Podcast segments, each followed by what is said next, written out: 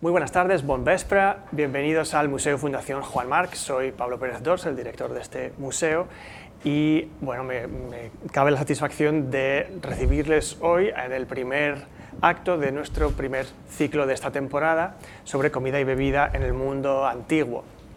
Eh, y bueno, cuando nos planteamos eh, empezar con este tema, pensamos que una buena manera sería hablar no solo sobre la comida y bebida, sino sobre la literatura en torno a los alimentos y cómo se consumían, sobre todo pues en este caso en la bebida, y qué mejor manera que de la mano de Carlos García Gual. Eh, sería muy largo contar toda su trayectoria y realmente no hace falta presentarle, pero diré muy brevemente que eh, Carlos es catedrático emérito en Filología Griega por la, Universidad Complutense en Madrid, ha sido vicerrector de la Universidad Nacional de Educación a Distancia, ha sido presidente de la Sociedad Española de Literatura General y Comparada y muchos de ustedes lo conocerán, como muchas generaciones de españoles, por su incesante labor como traductor de textos griegos clásicos y hasta de la Edad Media. Eh, su, su, los textos que ha trabajado van pues, desde eh, Homero, Aristóteles, tragedias de Eurípides, diálogos de Platón, pues toda una, una un gran, eh, bueno, un, un, una obra muy amplia que ha ido eh, traduciendo. También ha sido editor de la serie griega de la biblioteca Gredos, que también ha dado a conocer a los clásicos a varias generaciones de españoles. Eh, y por último, también lo destacaría en su faceta como ensayista, autor de eh, estudios críticos sobre diferentes temas y bueno, escritor incesante y gran defensor de la enseñanza de las humanidades.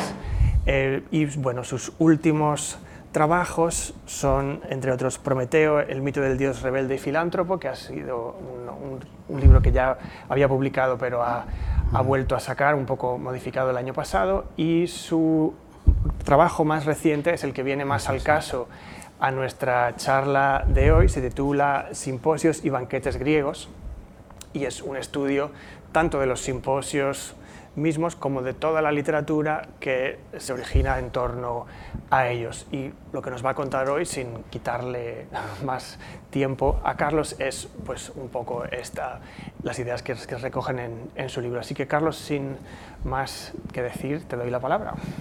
Bueno, empezaré eh, dando las gracias, eh, gracias a ustedes por venir aquí, gracias eh, sobre todo también a, a la Fundación Marc y a esta amable invitación.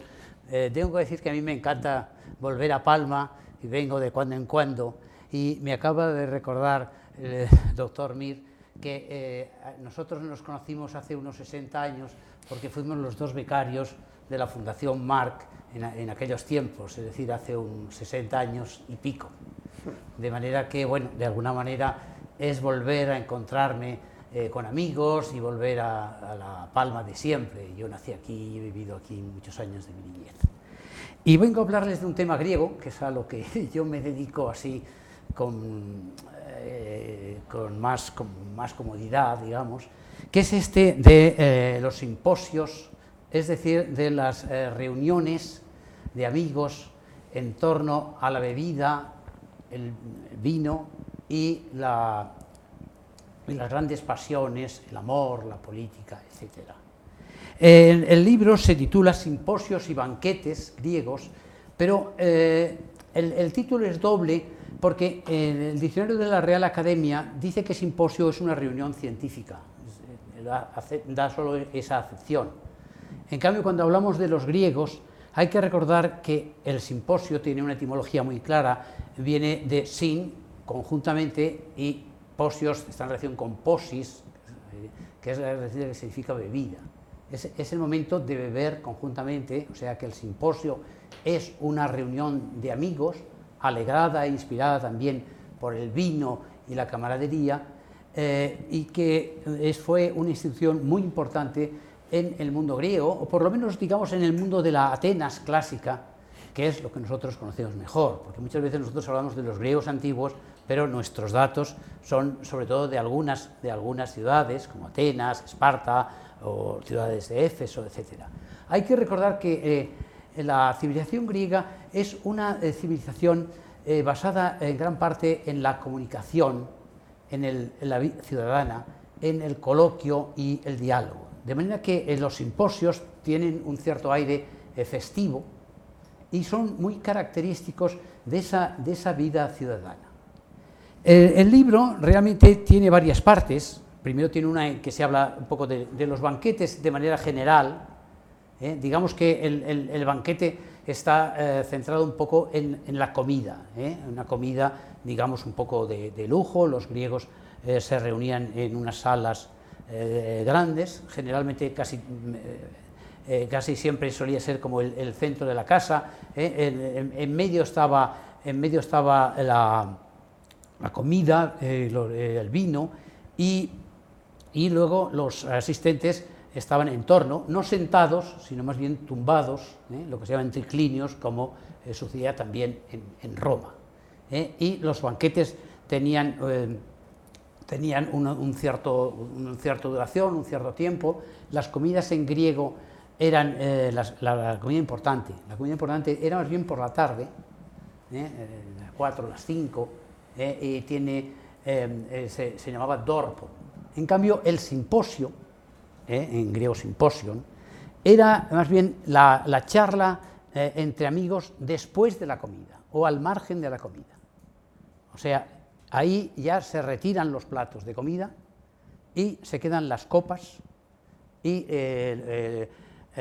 los, ciertos adornos, por ejemplo, los, eh, los criados aportan eh, coronas y perfumes para los asistentes y eh, aparte quizá, quizá también había pequeñas, pequeñas cosas para, para picar, pero el, simposio es, es, una fiesta alrededor del, vino. El vino es muy importante en la cultura antigua, especialmente en, en la cultura, en la cultura griega.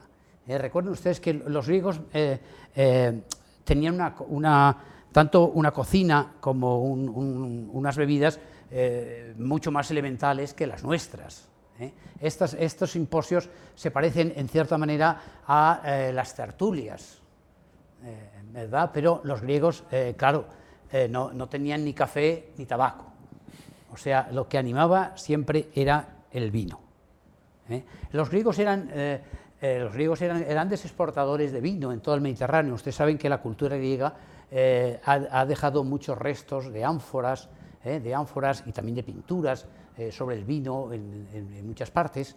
Y el, vino eh, gira un poco en torno también al culto del dios del vino, que es el dios del entusiasmo y la alegría, que es el dios Dioniso, Baco. A veces en el centro de la sala, en el centro de la sala del simposio, había siempre una, gran vasija llena de vino, que en griego se llama cráter, cráter, ¿no? nosotros llamamos crátera, y de ahí eh, se, iba, se, iba, sacando mediante las, mediante las copas o los jarros el vino que se distribuía a los comensales. Es quedaban, digamos que en, el, simposio, en la época clásica, eran todo hombres, era en la sala masculina, el que se llama el andrón, y eh, los, los, criados distribuían, eh, distribuían el, el vino.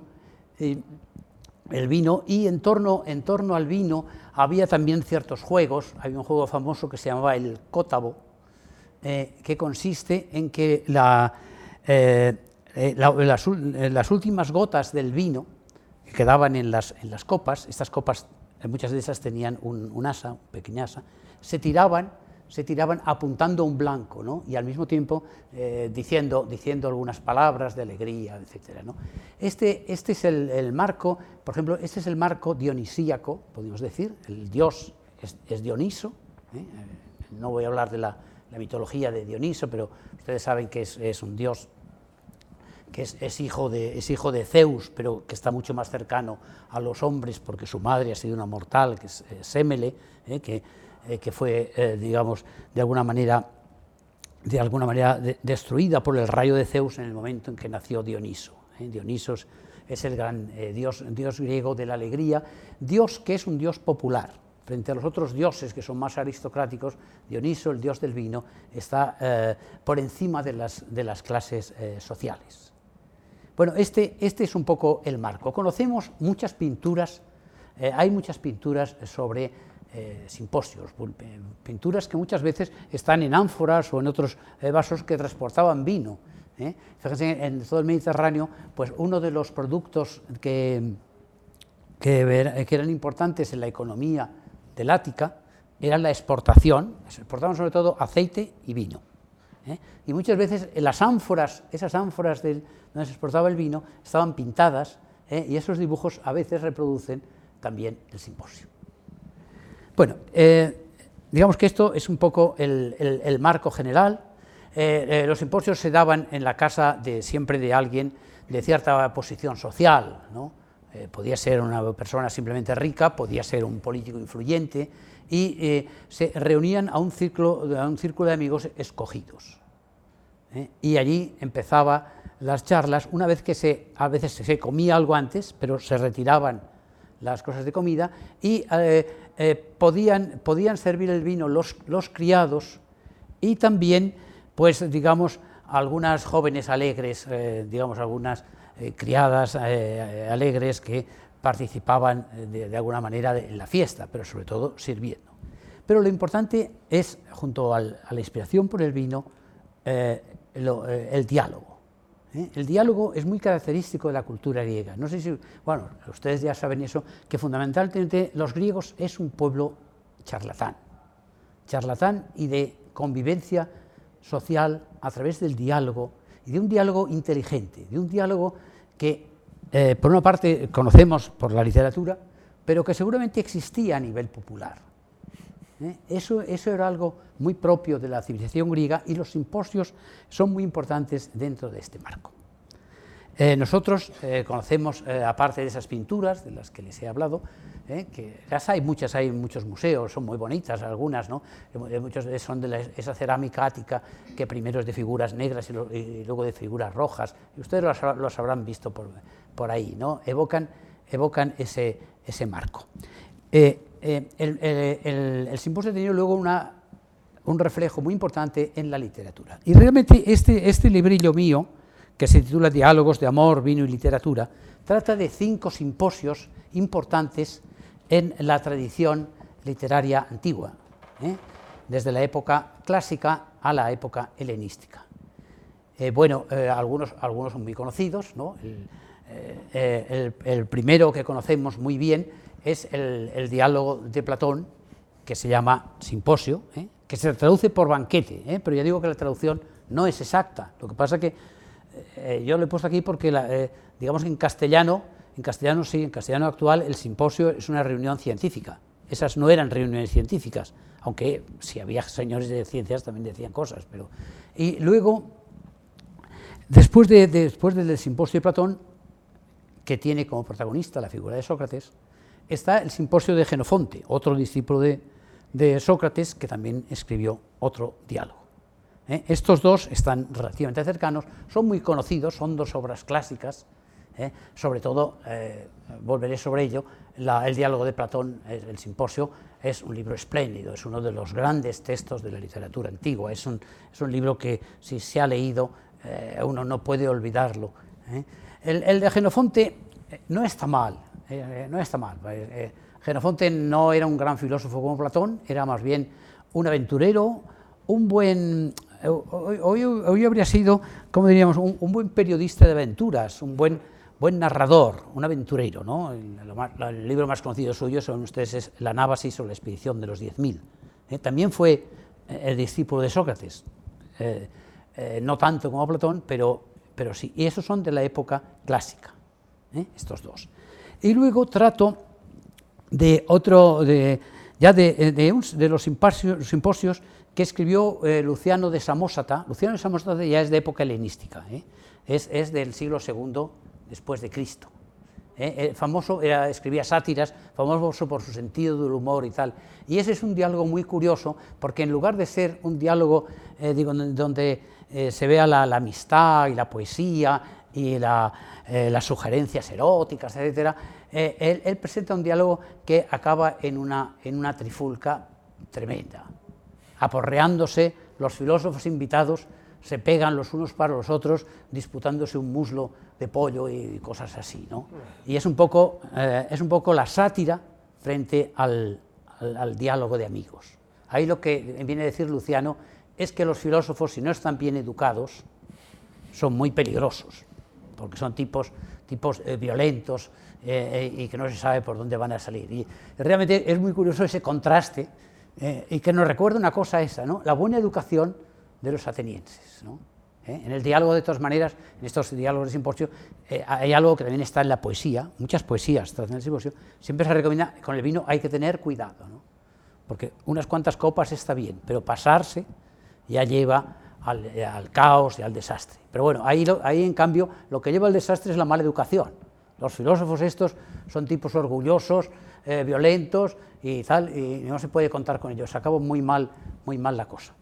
Eh, y luego, en cambio, Luciano tiene otro pequeño texto que está en un, en un libro suyo muy interesante que, que, habla del viaje a la luna, el libro de los viajes a la luna, eh, eh, donde él viaja, es un libro fantástico, viaja al mundo este de los bienaventurados, ahí en, los cielos, entre las nubes, hay un sitio donde están eh, los, grandes personajes del mito, ¿no? ahí, ahí, está Aquiles y Ulises y, otros de estos, y los bienaventurados, ¿qué hacen en el más allá? Pues tienen un simposio. Ellos, de la, la felicidad allí está relacionada con esto, ellos están tumbados ahí en un, hermoso jardín eh, con unos árboles de los, que, eh, de los que cuelgan copas de cristal y basta coger la copa y la copa se llena de vino y allí hay diálogos también en el más allá, piensa Luciano, que tiene que haber diálogos. Y eh, este, esta es la parte cómica, este es el, digamos, el intermedio cómico, y luego vienen otros dos autores, que son Plutarco, Plutarco es del siglo I II después de Cristo, y Ateneo. Y estos son dos eruditos. Plutarco escribió dos obras, una que se llama El banquete de los siete sabios, que es un tema eh, tradicional. Se contaba que los siete sabios de Grecia, recuerdan ustedes, esos más o menos son del siglo VI antes de Cristo. ¿eh? Yo, escribí un libro sobre los siete sabios estos, que son muy conocidos, empieza por eh, Tales, Solón, Vías, etc. estos se reúnen en un banquete y charlan, charlan. Pero es curioso que los hayan reunido a todos. A lo mejor pudieron reunirse, no lo sabemos, ¿no? En todo caso, este señor que escribe lo hace eh, siete siglos después de los, de los siete sabios. Y luego eh, otro, otro que se titula Charlas de banquete, y es un libro muy largo, también de eruditos, que se ponen a charlar sobre los banquetes del pasado. Estos, estos ya es, la época de la literatura helenística en que domina la erudición, y estos hablan de Y finalmente hay otro más que se llama Ateneo de Náucratis, que este escribió uno de los libros griegos más largos que tenemos, bueno, de los textos quiero decir, porque son nada menos que 15 libros y tienen miles de páginas y cuentan todo historias, historias e historias de banquetes. Eh, eh, eh, en este hay uno, entre los más curioso, ahí se hablan, por ejemplo, de qué copas hay en Grecia, de qué comidas, de cuáles fueron los mejores cocineros, es ya pura erudición. Pero hay un, hay un, librillo que a mí me gusta, no lo voy a contar aquí, pero que es el, libro 13, trata de las heteras. Eh, las heteras, saben ustedes, eh, eh, ¿cómo diríamos? Eran señoritas de compañía. No, eran prostitutas, prostitutas en griego se llama pornai, sino que eran chicas, chicas de alterne. Chicas de alterne que, en fin, facilonas, facilonas y a veces muy caras. Y entonces hay un libro entero dedicado a las, a las heteras, eh, eh, a veces en relación con los banquetes. Algunas de estas heteras se casaron con reyes. ¿eh? Y era, también una cosa muy característica del mundo griego, que mientras el mundo intelectual es un mundo masculino, como es el mundo también de la guerra, ¿no? realmente, bueno, eso ha sucedido en Grecia y ha sucedido en todo Occidente hasta el siglo XVIII. Em, pues decía que aparte Aparte de, eso, que esto es antiguo, parece que en la época helenística debía de haber muchos banquetes con heteras, ¿eh? digamos, eh, eh, mujeres que en parte eran intelectuales y en parte pues, tenían una vida amorosa así complicada. Bueno, pues esto, esto es de lo que trata el libro. El libro pone, pone ejemplos, pone ejemplos y lo va recordando, y en conjunto en conjunto, sin embargo, a mí me parece que deja una, también una idea de lo que es la decadencia progresiva de la cultura griega. Porque en el primer banquete son unos, eh, unos eh, digamos, hoy, llamaríamos intelectuales. No, es correcto llamar intelectuales a, estos griegos. Intelectual es un término que empieza a usarse en el siglo XVIII y XIX. ¿eh? Pero bueno, digamos, entonces hay, hay por ejemplo, un actor, perdón, un autor de tragedias, un autor de comedias, Aristófanes, hay eh, dos, dos, políticos importantes, hay un médico, Erixímaco, y está Sócrates. O sea que hay seis personajes en ese, en ese, banquete de Platón, pero, digamos, intelectuales de primera fila en la época más brillante de Atenas. Ya te digo, ese, ese es, un, es un texto estupendo, ¿no? Estupendo, sobre todo por Sócrates. Sócrates ahí lanza su teoría sobre el amor. ¿Eh? Habla, eh, habla sobre el amor y cuenta un mito, eh, un mito que según Sócrates dice, le, contó una sacerdotisa llamada Diotima, Diotima de Mantinea, fue la que le instruyó en el amor. Le contó un mito de que el amor es hijo de un, un rico llamado Poros, Poros significa recurso, el ingenioso, digamos un millonario de la época, y de una pobre mendiga, se llamaba Penía, que es pobreza, que dice que él, da una fiesta y em, eh, medio borracho en el, parque o en el jardín de su casa se encontró con Penía y eh, tuvieron relación y de ahí nació Eros. Eh, sobre el nacimiento de Eros, el dios del amor, hay varias versiones. Esta probablemente se le inventa a Sócrates, que yo creo que se inventa también a la sacerdotisa de Mantinea. Hay quien cree que, existió, pero yo creo que no. Y dice que esa es la condición del amor.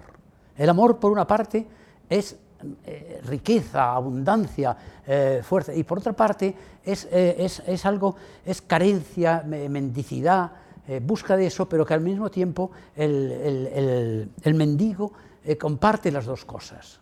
Es ingenioso, necesita, el amor necesita al otro, pero al mismo tiempo alegra la vida del otro. Y es, es muy hermoso ese, ese mito de, Sócrates. ¿eh? Entre los personajes que están ahí hay un personaje que es muy conocido, que es el autor de comedias Aristófanes, y Aristófanes cuenta otro mito. Es muy curioso porque, claro, ahí hay dos poetas, ¿eh?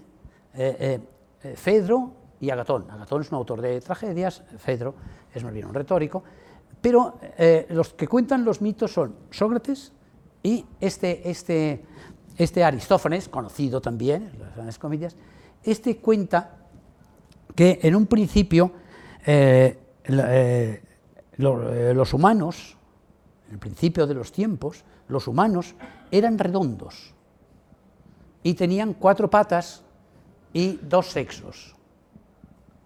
variaban, unos tenían un, sexo masculino y otro femenino, otros tenían dos sexos de la, de la, misma, de la clase, los dos masculinos o los dos femeninos.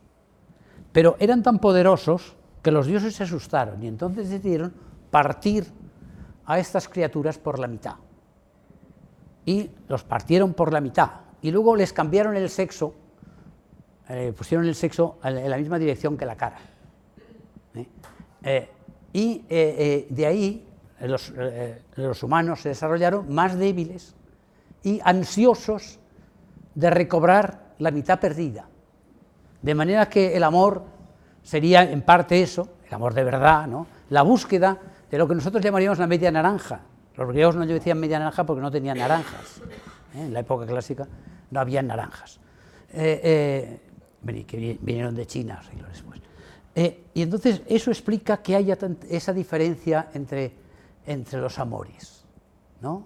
Hay el, el amor de los que anhelan una mitad que era del mismo sexo, y otros eh, que no. Y esa búsqueda es lo que tiene a los humanos así tan, eh, tan eh, expectantes y, ansiosos y tal.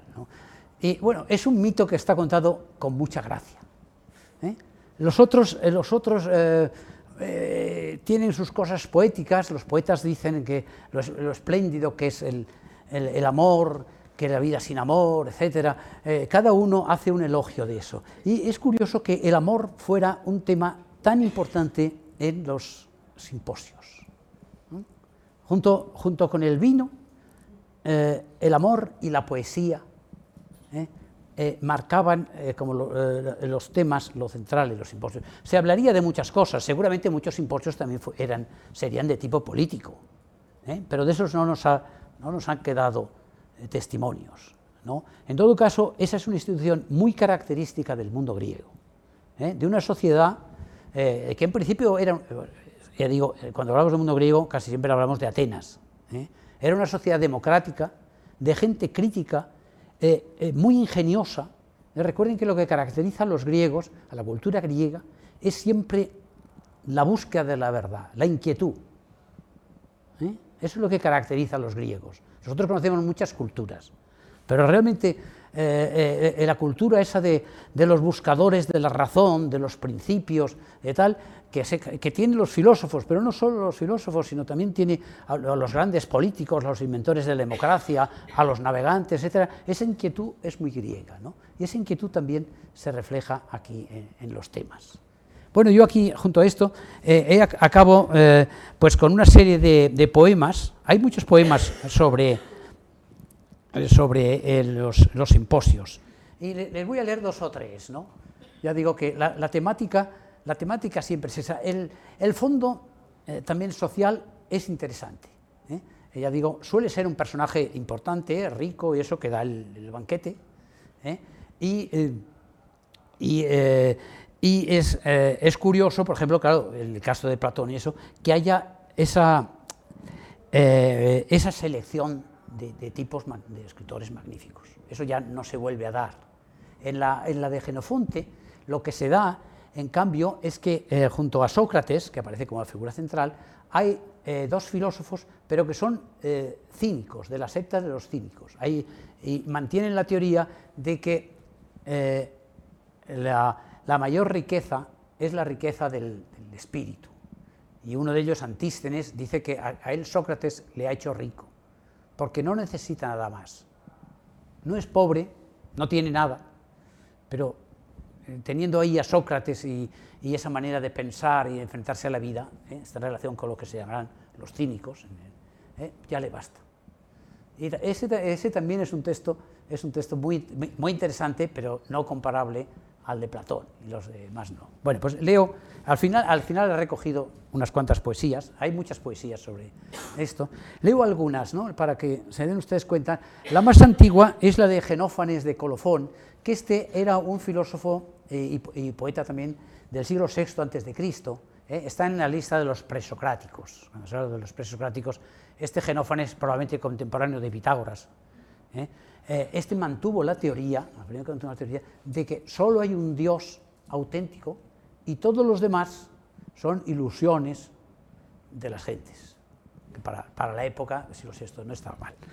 Eh, bueno, eh, eh, leo, esta elegía de Genófanes, porque da una idea del ambiente. Este es, este, es, el más antiguo que presento. Dice, ahora ya limpio está el suelo y las manos de todos y las copas, con trenzadas coronas, laurel seguramente, o de pámpanos de vid, nos acicalan y uno presenta en un frasco el ungüente aromático, perfumes. La crátera en medio se alza rebosante de gozo. Hay otro vino presto que dicen que nunca defrauda, dulce en los cántaros y con perfume de flores. En el centro un santo aroma exhala el incienso y hay también agua fresca, sabrosa y muy clara. Al lado están los rubios panes y la mesa magnífica cargada de queso y de espléndida y dorada miel. Bueno, la miel también es muy griega. El altar está en medio, el altar de Dioniso. Eh, cubierto de ramos de flores y el canto y la fiesta se extienden por toda la casa, con que deben primero honrar los hombres sensatos a los dioses con relatos piadosos y puras palabras, y tras hacer libaciones y orar, estar dispuestos a portarse con justicia, pues nada es preferible a esto, y no hay exceso en beber cuanto puedas, con tal de que puedas llegar a tu casa después, si es que no eres muy viejo, que decir sin apoyo, tú solo. Alaba entre todos a aquel que ha bebido y bien muestra que su memoria y su afán la virtud de continuo persiguen, y no se ocupa de contar las batallas de titanes, gigantes, ni de centauros tampoco, ficciones de nuestros mayores, sino que siempre conserva el respeto debido a los dioses. Es decir, este ya habla de una época que ya no hay que contar historias épicas. Probablemente en época anterior lo que hacía la gente es que contaba pues, trozos de la Ilíada o cosas así, ¿no? Ahora ya no, la épica ha pasado de moda ¿eh? y lo que hay que hablar es de, otros, temas. Dice, otro, de los antiguos, no, no leo más que dos o tres, ¿eh? Eh, dice, de Alceo. Alceo era un contemporáneo de Safo, de Mitilene, siglo VI, isla de Lesbos, Mitilene, siglo VI, dice, bebamos, ¿a qué aguardar las candelas? Queda un dedo de día. Descuelga y trae las grandes copas pintadas, muchacho, enseguida. Pues el vino lo dio a los humanos el hijo de Semele y Zeus, Dioniso, para olvido de las penas. Escancia mezclado uno y dos cazos y llena los vasos hasta el borde, y que una copa empuje, empuje a la otra.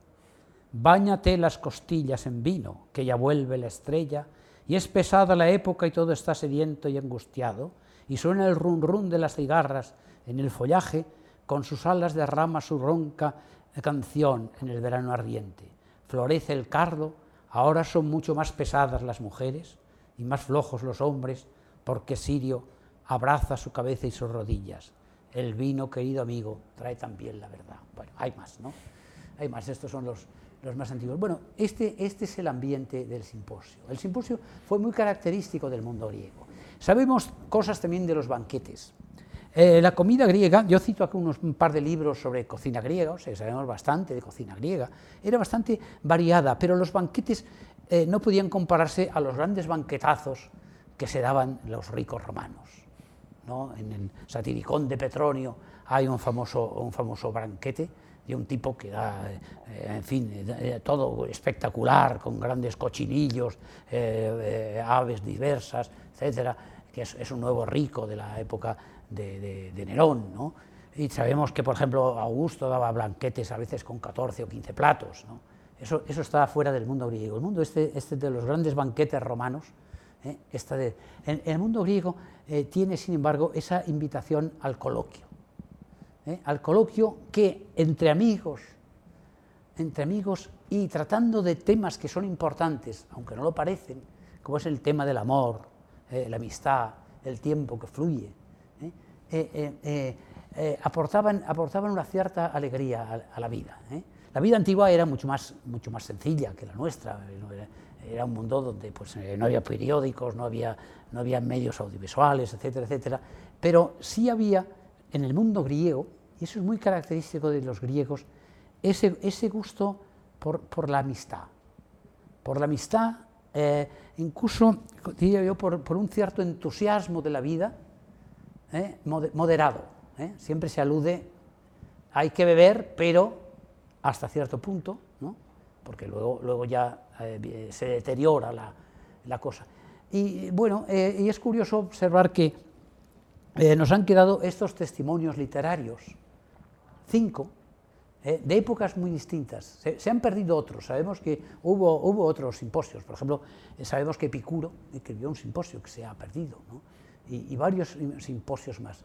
Y es curioso que esta, esta, esta costumbre, esta costumbre del simposio, simposio que ya digo, es, es, eh, es, es, entre, es entre hombres, porque la cultura griega es, eh, es, bastante, es bastante masculina. ¿no? Eh, recuerdo un poco a, esos, a esas reuniones de comida de los vascos, que son masculinas también, pero que son de comida más bien.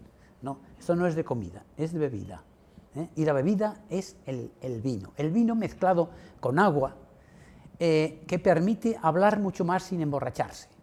Los griegos eh, hablaban mal de los que tomaban el vino puro. Tomar el vino puro era un poco bárbaro. Por ejemplo, caracterizaba a los escitas, que, eran bárbaros, eran brutos. y también era característico de algunas fiestas hay una famosa fiesta de los centauros en que los centauros invitados a, un banquete de bodas se emborrachan con el vino, con el vino puro. Eso, eso sí. En, cambio, el vino del banquete era un vino aguado, lo que les permitía eh, hablar mucho tiempo. ¿eh? Mucho tiempo. En el banquete este, el banquete de Platón, se va alargando hasta que en la madrugada solamente Sócrates y Aristófanes permanecen serenos mientras que todos los demás se han dormido.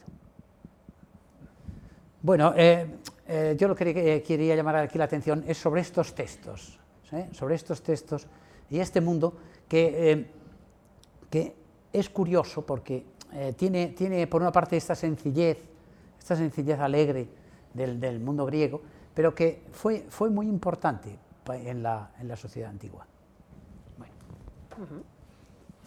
Pues bueno, tenemos oportunidad de hacerle algunas preguntas a Carlos y si puedo, pues empezaré yo. bueno, tengo muchas, muchas preguntas que me encantaría seguir hablando sobre, sobre este tema, pero así para un par de cosas. por ejemplo, tenemos una, una, algún testimonio literario de qué hacían las mujeres mientras los hombres participaban en un simposio, se retiraban a otra, sí. a otra habitación y tenían unas algún equivalente a un simposio, pero que no ha, no ha dejado un rastro literario. No, en, en, las casas grandes había una, había una habitación de mujeres, había una habitación de mujeres y otra de hombres. Si ustedes se acuerdan de la, de la Odisea, el primer canto, eh, el, primer, el, primer, canto y luego al final también, eh, se habla de la casa de Ulises. Abajo están los pretendientes de, de, Penélope, que les ha prometido que se casará con alguno. ¿Eh? Y ellos ya llevan años allí dándose un banquetazo, se, están comiendo los cerdos se están comiendo los cerdos de, las piaras de Ulises. Ulises, eh, uno de las, eh, digamos, eh, de, las riquezas que tiene, tiene, tiene un ganado de cerdos, ¿no? aparecerá también el porquero, que tiene cosa importante, claro, y qué es lo que le angustia a, Telémaco. No, solamente que estos señores estén ahí, sino que están comiéndose, están comiéndose los cerdos. ¿no? y en cambio, Penélope está arriba. Penélope no está con los pretendientes. Y de cuando hay una escena en que ella baja, ella está en la habitación de las mujeres y se nos cuenta cómo baja, hay un momento en que baja en, el, eh, eh, en los cantos, eh, en el canto segundo y también en los cantos finales, baja de la habitación de, las mujeres, impone un poco de silencio a los pretendientes. Bueno, eso sucedía en un palacio real, como el de Ulises, pero en las casas sí, en las casas suele ver, las mujeres tenían sus, tenían sus habitaciones y había una habitación general. Aunque supongo que esta sala central, que salen los banquetes, no sería solo de los hombres. Lo que era de los hombres es en el momento en que celebraban esto. ¿eh? Eh, ahí también comería la familia. ¿eh? Lo que pasa es que sí, había una parte que era gineceo, que era de las mujeres, y otra parte que era de los hombres. Y en este, en este mundo antiguo, pues las mujeres estaban, sí, un poco, digamos, marginadas.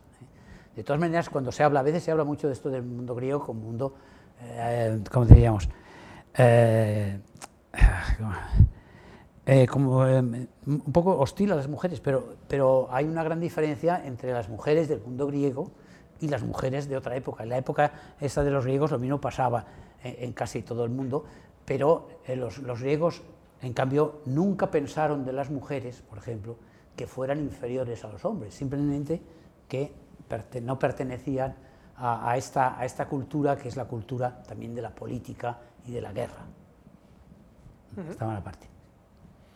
O sea que quizás también era, era una forma de mostrar la, civilización, ¿no? la, la, mm. Mm, digamos, la educación de uno, poder participar en un simposio y bueno, en algunos ejemplos se ve que mm, son como pequeños discursos, ¿no? no era realmente un diálogo, sino más bien un discursos por turnos. Sí, bueno, hay que recordar que en Atenas, que no olvidemos que era una democracia abierta, donde todo el mundo podía hablar en la asamblea, la gente, había muchos que debían hablar, saber hablar muy bien. ¿no? Era, el mundo del, teatro y la asamblea. ¿eh? Eh, digamos, y eso estaba abierto. En, el mundo antiguo, eh, la democracia no era que votaran a un político, sino que cada uno podía hablar en la asamblea. Pero claro, tenía que hablar bien, porque si no le abucheaban y, le echaban. ¿no? Y era el mundo del teatro era el mundo de la palabra. ¿no? Eh, y eso también se refleja ahí. Los griegos antiguos, esto, eh, muchos de ellos, muchos de ellos, no, por, no sin distinción de capas sociales, porque no había grandes diferencias sociales desde el punto de vista. ¿no? Eh, Pericles, Pericles, lo dice que la democracia ateniense es un mundo donde no se distingue a nadie por riqueza o pobreza. Eh, en, ese mundo debían, saber hablar muy bien. hay un rasgo que no he, insistido aquí, pero lo, digo marginalmente, porque el amor del que se habla no es solamente el, amor entre hombre o mujer. Para los griegos también era muy importante el amor masculino, ¿eh? El amor eh, entre el amado y el amante, sobre todo en ciertas, en ciertas zonas, por ejemplo en Esparta donde había una cosa también educativa. ¿eh? De eso también se habla aquí, o sea que el amor no es solamente el amor este que lleva al matrimonio o eso, sino que es un sentido más amplio del amor. Eso, eso antes podía resultar muy escandaloso. Yo creo que en el mundo actual cada vez menos. ¿no? Eh, digamos, el, el, amor eh, esto entre personas del mismo sexo ahora empieza, digamos, a estar eh, también apreciado y eso, y no mm, en general, quiero decir. Y eso sí lo estaba en Grecia, en, eso, en eso también, o sea, cuando, cuando se habla del, del amor, también se, admitiría el tipo, de, ese, el tipo ese de amor. ¿eh? No solo el, el, encauzado por el matrimonio, sino, sino sobre todo el amor-pasión, ¿eh? que puede dirigirse a personas de distinto sexo, pero también a personas del mismo sexo, aunque probablemente de distinta edad. Bueno, sé que podemos imaginar, espero que, bueno, que tengan también preguntas, quedamos un poco con esta imagen de eh, algo no tan distinto a lo que hoy llamaríamos sobremesa, quizás, y eh, no tanto como dionisíaco, sino una, una, conversación tranquila entre amigos, con muchos participantes o pocos. Claro, claro. Yo, ya he dicho antes que los griegos no tenían ni tabaco ni café. ¿eh? claro, pensamos en una reunión masculina, pero si ustedes se fijan incluso en las tertulias de café del siglo XIX, si ven las fotos verán que tampoco hay mujeres, hmm. casi nunca, ¿no? Eh, luego, eh, luego, ha habido algunas que sí, vamos, yo, eh, yo, estaba en tertulias donde también había chicas, pero, pero es ese mundo masculino, refinado y que de alguna manera está, está unida a una concepción de la, de la amistad, ¿no? de la amistad, de que, que por, ellos nunca se eh, excepto en Luciano, que ya se burla de todo, de estos filósofos peleones, que son, claro, que los, eh, digamos, los filósofos a veces tienen muy mal carácter, pero eh, eso no sale, en, los diálogos antiguos no sale, hay siempre esta cosa de camaradería, donde no importa la riqueza y la pobreza, no importa, y eso sale muy bien en, en Genofonte, ¿no? el diálogo de Genofonte. Estos dos, los amigos de Sócrates, que son pobres, pero no sienten la pobreza porque Sócrates les ha indicado que hay un sentido superior de la vida, en que la belleza y la riqueza eh, no consisten en lo aparente. ¿Alguno de los textos eh, refleja aspectos como, por ejemplo, los modales, las cosas que uno debe o no debe hacer durante un simposio? Sí, sí, sí. Bueno, eh, digamos que en el simposio de Platón se ve que son muy, son muy educados. Platón es muy atento a, pequeños giros. Hay un momento en que, por ejemplo, le toca hablar a, Aristófanes y no sabemos por qué, le entra hipo y le deja en lugar al médico que viene detrás, que es un médico que se llama Erixímaco, que tiene un juego de palabras, porque Erixímaco, Erixo significa eh, tener hipo, eso es el que lucha contra el hipo, hay, hay un juego de palabras, ¿no? pero le deja, ¿no? Y eh, hay, hay ese clima cordial que debía, debía existir entre los ciudadanos de, de Atenas. ¿no? Eh, es importante eso de... era un mundo de ciudades, ¿eh? no era un mundo grande como el nuestro. Eh, Aristóteles dice que es muy importante entre los ciudadanos que haya filía, que haya amistad, y eso se percibe ahí. Eso es estupendo que se perciba ese aire, aunque se contradigan y tal. Es un mundo, el, mundo griego, el mundo griego, yo creo que algo les queda a los griegos, es un mundo amable en ese sentido que podemos reconocernos, espero. Pues por favor, si tienen eh, preguntas, eh, el micrófono está para, para, ustedes. Pues viene precisamente abundando en ese tema de la educación, yo me pregunto, o sea, eh, ¿de dónde les, em, o sea, se educaban de esa manera? O sea, ¿de dónde les surge ese, hmm. o como ciudadanos también pregunto si son, había élite, o sea, ¿son todo, reciben la misma educación o hay distintos tipos? Bueno muy bien, sí, ese, el tema de la educación de los griegos es que la gente eh, lo conoce poco. Pero, por ejemplo, yo siempre digo que la educación más importante en Atenas, para los ciudadanos, era el teatro. Ustedes se acuerdan que Atenas tiene un gran teatro, tenía ya un gran teatro desde, fines del siglo VI, ya eh, tiempo de Pisístrato, que era un tirano, pero para, eh, digamos, para favorecer la cohesión del pueblo, fundó el teatro, eh, el teatro eh, griego se, representaba en ese gran teatro donde cabían entre 15.000 o 20.000 espectadores, no sabemos cuántos, si eran gordos cabían menos. Y, cada año había las fiestas en honor del dios Dionisio, las grandes Dionisias y las fiestas leneas, en que cuatro días, en las de Dionisio, había tres, tres días de tragedia y uno de comedia, y en el otro había cuatro días de comedia. Y ahí eh, se ponían en escena eh, los grandes mitos griegos, pero no de una manera dogmática, porque los griegos nunca fueron dogmáticos, los griegos nunca tuvieron Biblias ni, ni, artículos de fe. Eh, y lo que veían esos espectadores era los grandes personajes, cómo se enfrentaban a la vida, cómo se los trataban los dioses, cómo generalmente acababan mal, ¿eh? Eh, que lo, clásico de la, tragedia, y eso era una educación muy importante. ¿no? ¿Eh? Y una de las cosas, uno de los rasgos, por ejemplo, que, que, lo indica, es que en tiempos de Pericles, en la última etapa, el teatro se pagaba, ¿no? se pagaba, se pagaba no sé si un óvulo dos óvulos, una pequeña cantidad, era como la mitad del jornal de un día. se instituyó lo que se llamaba el fondo teórico para que se pagara la entrada de teatro a los pobres claro, tenían que ser ciudadanos, si eran esclavos no les pagaban nada. Eh, pero un ciudadano podía ir al teatro y decir, oiga, que, no tengo, que yo no tengo dinero para... Entonces se le pagaba la entrada al teatro porque la idea subyacente es que el teatro es educar al pueblo, que vieran eh, los conflictos humanos, que vieran esos grandes personajes cómo se mueven, porque la gran vida, la vida de verdad era esa.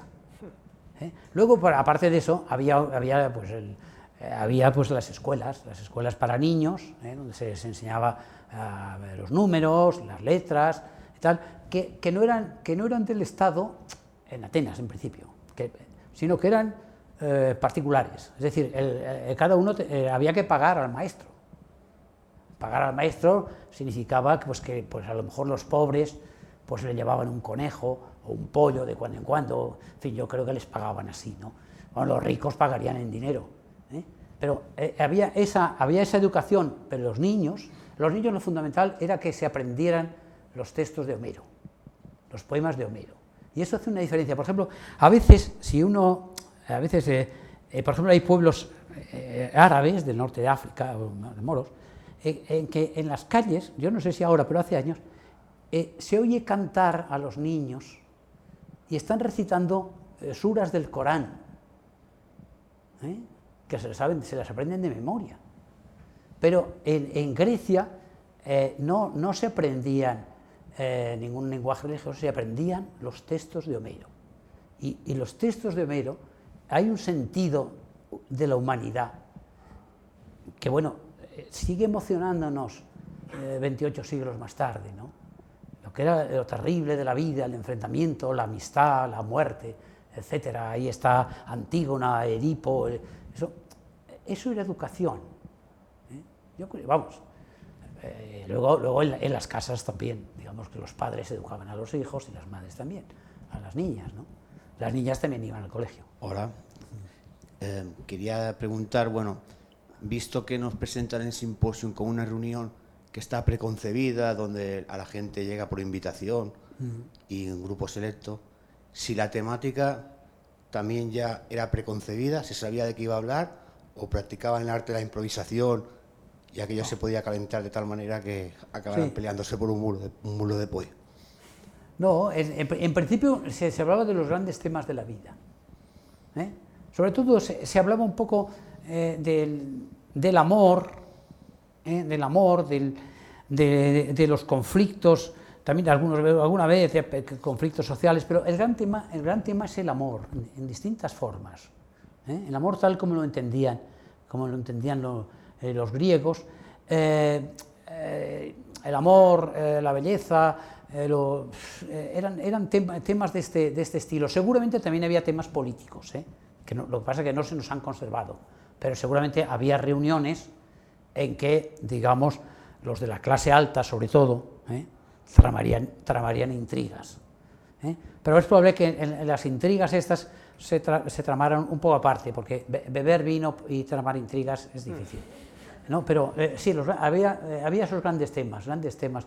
Eh, eran, eh, sobre todo el amor, la camaradería, eh, la guerra, la búsqueda de la verdad, todo esto pero dentro de un marco, como digo, distendido. distendido. Yo creo es, pienso, pienso en eso de que estaba bien en los, ese sentimiento de amistad que tenían los ciudadanos unos con otros en Grecia, estaba bien, ¿no? Estaba bien eso, y yo creo que eso era muy propio del mundo griego, ¿eh? quizá del mundo mediterráneo. ¿eh? Yo siempre he dicho, una, una, de las características de los griegos es la curiosidad. ¿eh? ¿Cómo, les, ¿Cómo, querían saber más, siempre saber más, buscar las cosas? Y eso, y eso es, yo creo que es de pueblos costeros. Siempre me, parece muy importante que, los griegos, las grandes ciudades griegas, Esparta no, pero estaban frente al mar y en un sitio donde había mucho comercio, llegaba mucha gente de muchos sitios. Y eso daba a los griegos esa, inquietud. ¿eh? Eso por un lado. Y por el otro lado, la amistad, el sentido de compañerismo con los de la ciudad. Y yo creo que entre esas dos cosas, eh, eh, esas dos cosas está el mundo griego. Que eso, eso, eso era bonito, eso se ha ido perdiendo. Yo creo que, que, los griegos modernos aún conservan algo, los, los de los pueblos, esos, esos pueblos de Grecia donde eh, están los, viejos en el café y tal, y cuentan sus cosas, y, muchos de ellos han ido muy lejos. Tienen algo, es que les queda algo de los antiguos. Ahora ya la gente que, pasa pues eh, cinco o seis horas eh, consultando el teléfono móvil, claro, ya no, Bueno, no sé si han quedado todos muy, muy adoctrinados o no, pero en fin. Bueno, nos quedamos con esa idea maravillosa de curiosidad que espero que Carlos haya despertado en ustedes hacia los textos griegos sobre los simposios que están a nuestro alcance. Podemos mm, leer, disfrutar leyendo su, su libro y profundizando más sobre algunos aspectos de lo que nos ha contado hoy. Y bueno, les doy otra vez las gracias y por supuesto las gracias a, Carlos por haber estado hoy con nosotros. Bueno, muchas gracias, Carlos. Muchas gracias.